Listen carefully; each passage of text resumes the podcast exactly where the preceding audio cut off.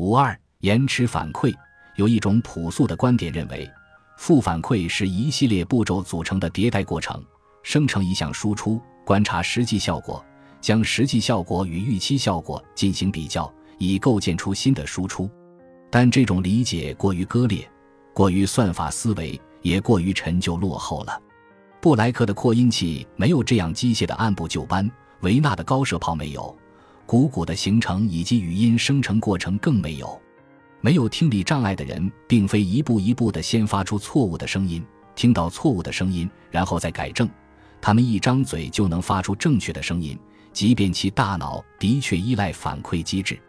信号好像可以没有任何延迟地在反馈环路里畅行。语音修正似乎与语音生成同时发生。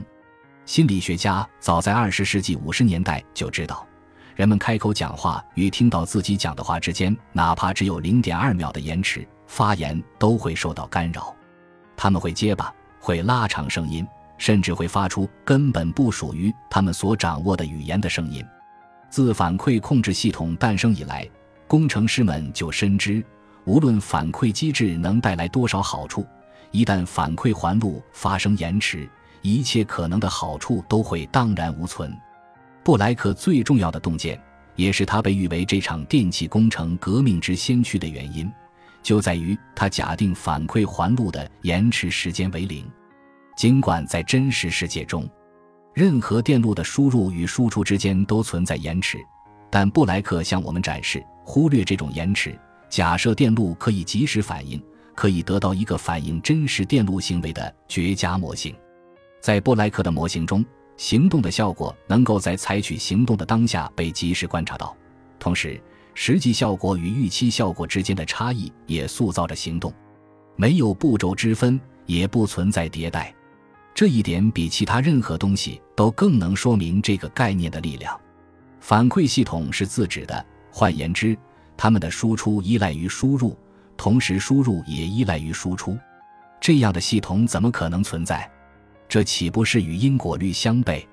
诚然，因果律认为有果必有因，但它并未要求因与果之间存在时间间隔。如果你一拳打在别人脸上，对方的脸会发生形变，那么脸的形变是在拳头打中之后才发生的吗？脸会对拳头形成反作用力，这种反作用力也是拳头施加力量过后片刻才产生的吗？或许在最微观的物质形变的物理层面上，二者之间确实存在某些微小的时间差，但在拳头与脸的层面，一个有用的模型并不需要将这样微小的时间差纳入考虑范围。二者之间的相互作用几乎是实时发生的。为了更好地理解延迟如何破坏反馈机制，让我们来看一个连很多人工智能读者都经历过的例子：操控汽车方向盘。想象一下，假如你在转动方向盘几秒钟之后才能观测到这个动作的效果，你要怎么控制住车子呢？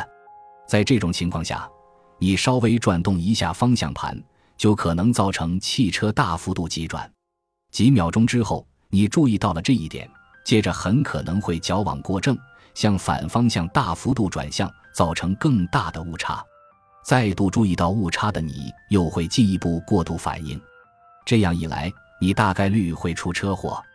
布莱克和维纳都深知，如果反馈系统的循环存在一定的延时，整个系统就会变得不稳定。如何避免这种潜在的不稳定性，是控制系统领域的基本问题。系统越接近实时反馈，反馈就越有效，系统也就越稳定。感谢您的收听，本集已经播讲完毕。喜欢请订阅专辑，关注主播主页，更多精彩内容等着你。